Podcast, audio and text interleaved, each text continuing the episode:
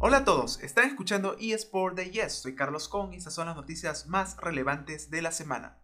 Antes de empezar quiero recordarles que pueden escuchar ese podcast en cualquier plataforma donde escuchen sus programas favoritos y pueden encontrarnos como arroba eSport de Yes en Instagram y YouTube. Ahora sí, comenzamos.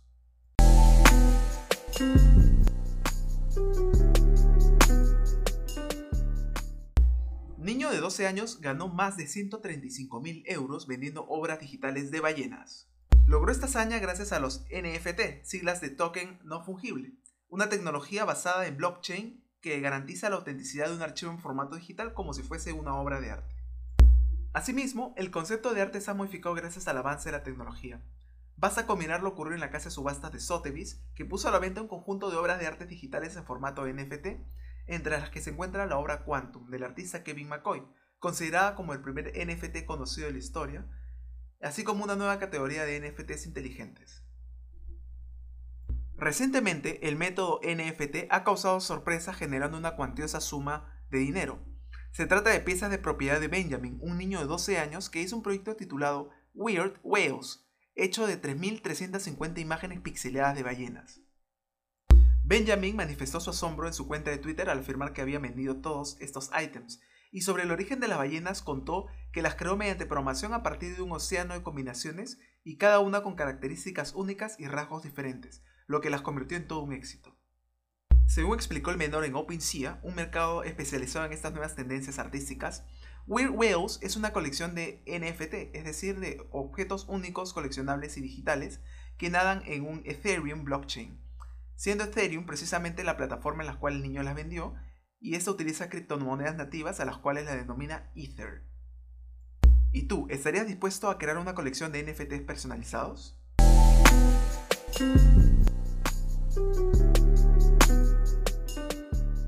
Las enormes aspiraciones de eSports en Islandia. Aplicando las lecciones del deporte tradicional islandés, la infraestructura de deportes de base única, exitosa y financieramente viable de Islandia ha generado grandes aspiraciones, cuyo principal objetivo es convertirse en una de las cinco principales industrias de eSports para el 2025. Islandia, una roca volcánica remota con una población de tan solo 350.000 habitantes, podría haber parecido una opción poco probable para el Mid-Season Invitational de League of Legends y del VCT Stage 2 Masters de Valorant en mayo. Sin embargo, el país menos poblado de Europa combatió bien el COVID-19 y por lo tanto acudió al rescate de los fanáticos globales de la acción. Los eventos de nivel S fueron un gran problema para el escena de esports del país, que ha sido encabezada por la Asociación Islandesa de eSports desde su formación en el año 2018. La Asociación Islandesa de eSports se creó para proporcionar una infraestructura adecuada para la naciente escena de eSports. Desde un inicio la asociación tuvo planes muy ambiciosos. En declaraciones para eSport Insider, Olafur Steinerson, presidente de la Asociación Islandesa, indica lo siguiente. Deportes de base tradicional en Islandia son posiblemente el ecosistema más exitoso del mundo. Si nos fijamos en los resultados que han proporcionado los deportes islandeses, dado el tamaño de la población, es impresionante desde cualquier punto de vista. Y esa es la inspiración de ejecutar este modelo con los eSports. Pues qué buena pinta tiene todo este esfuerzo gubernamental. ¿Ustedes quisieran que sus países se invirtieran en los eSports?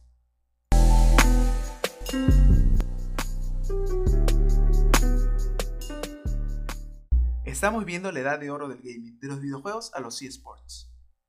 La pandemia de COVID-19 ha supuesto un verdadero reto para todos nosotros desde su aparición el año pasado.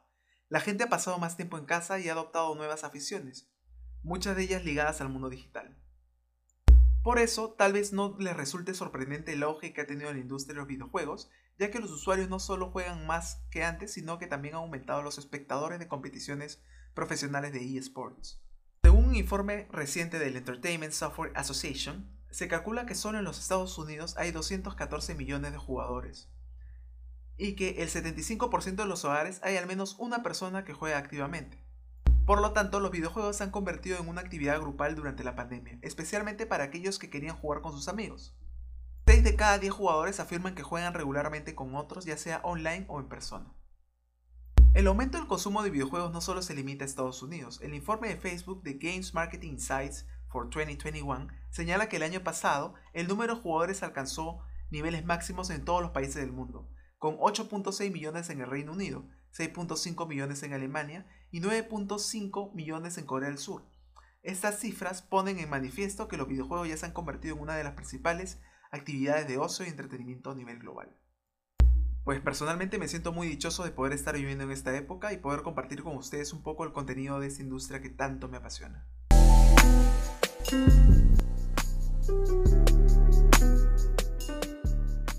Kami y Guile llegan al Fortnite.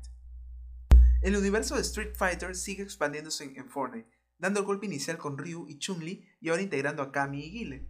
En las últimas horas, Epic Games revelaba el autobús de batalla pasando por el clásico mapa de Street Fighter 2, y más tarde Capcom se encargó de exponer los flamantes invitados. En la transmisión de la actualización del verano 2021 de Street Fighter V se anunció el arribo de dos luchadores como parte de la segunda colaboración del Battle Royale. Ambos se habilitarán en la tienda a partir del próximo 7 de agosto. Kami y Guile usarán sus respectivos trajes con los que debutaron en Street Fighter 2, con la opción de alternarse con las variantes exclusivas de Kami Táctica y Guile Galán. Además, cada uno de ellos vendrá con mochilas retro adicionales, la primera la denominada Bolso Boreal y el segundo con el clásico logo de KO. Por último, desde el pasado 5 de agosto está disponible para jugarse la Copa Kami, lo que sería una gran oportunidad para conseguir a los luchadores de forma gratuita. Se jugará en formato de dúos con una duración de 3 horas y contarán las 10 partidas jugadas con una puntuación marcada por la cantidad de bajas realizadas. Cabe aclarar que si llegas a ganar el skin, también obtendrás la mochila retro Bolso Boreal y la pantalla de carga Round 2. Y ahora, en el segmento de pastillas tecnológicas. ¿Les ha pasado que tienen muchísimas ganas de aprender una nueva habilidad? Pues les comento que el nuevo idioma a aprender en los próximos 5 años dejará de ser el inglés y pasará a ser el binario.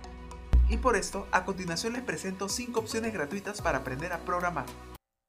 1. Bit Degree BitDegree ofrece un montón de cursos gratuitos que van desde la programación hasta el desarrollo de videojuegos. Ofrecen cursos en línea estándar y cursos gamificados. Estos últimos incorporan el alcance de metas y la interacción en el proceso de aprendizaje. Todo lo que tienes que hacer es elegir tu idioma y comenzar a aprender. BitDegree también hace algo único al incorporar blockchain en el proceso educativo. Hay recompensas transparentes y un sistema de logros que le ayuda a las empresas a contratar talento en tecnología y medir el éxito en el curso. 2. Code Academy. Code Academy es uno de los sitios más populares para aprender a programar gratis, con más de 24 millones de personas que han aprendido a programar utilizando esta plataforma. Ofrecen cursos que van desde la programación introductoria hasta lenguajes más avanzados. El enfoque de aprendizaje interactivo te permite aplicar de inmediato lo que has aprendido, habiendo más de 300 millones de horas de contenido de programación gratis disponibles para que puedas pasar de ser un principiante absoluto a un programador experimentado. EDX EDX es una enorme plataforma de aprendizaje de educación superior de código abierto. Actualmente tiene una red de más de 5 millones de estudiantes. El sitio está dividido en muchas categorías diferentes que se extienden mucho más allá de la programación. 4. Code Wars. Code Wars te enseña el lenguaje de programación deseado a través de una serie de desafíos. Estos desafíos de programación se basan en las artes marciales ya que cada desafío se conoce como una kata. El objetivo de cada desafío es ayudarte a mejorar tus habilidades existentes con un cierto lenguaje o aprender a programar desde cero. A medida que avanzas en cada kata, los desafíos serán cada vez más difíciles. Cuando completes un desafío podrás ver cómo funciona tu solución comparada con otras. Esto te mostrará diferentes técnicas para resolver ciertos problemas de desarrollo. Finalmente, CodeORG. CodeORG está diseñado con el objetivo de hacer que la programación sea parte de un plan de estudios de educación regular. Más de un millón de personas han utilizado este sitio para ampliar sus conocimientos y habilidades de programación. El enfoque educativo que tomes depende de ti. Puedes sumergirte en los tutoriales para aprender a programar gratis de una hora o tomar un enfoque un poco más estructurado. Y bueno, hasta aquí llegamos con nuestro episodio de hoy, queridos oyentes. Les agradezco muchísimo que sean parte de este proyecto y que juntos hayamos aprendido un poco más acerca del mundo jugabilístico. Los espero en la siguiente edición, ya lo saben, todos los viernes capítulo estreno aquí en tu podcast de eSport favorito, eSport Digest. Pueden seguirnos en Instagram en arroba eSportDayes o en nuestro canal de YouTube. No se olviden de enviar sus comentarios, seguirnos y darle clic a la campanita para que no se pierdan de ningún video. Manténgase conectados.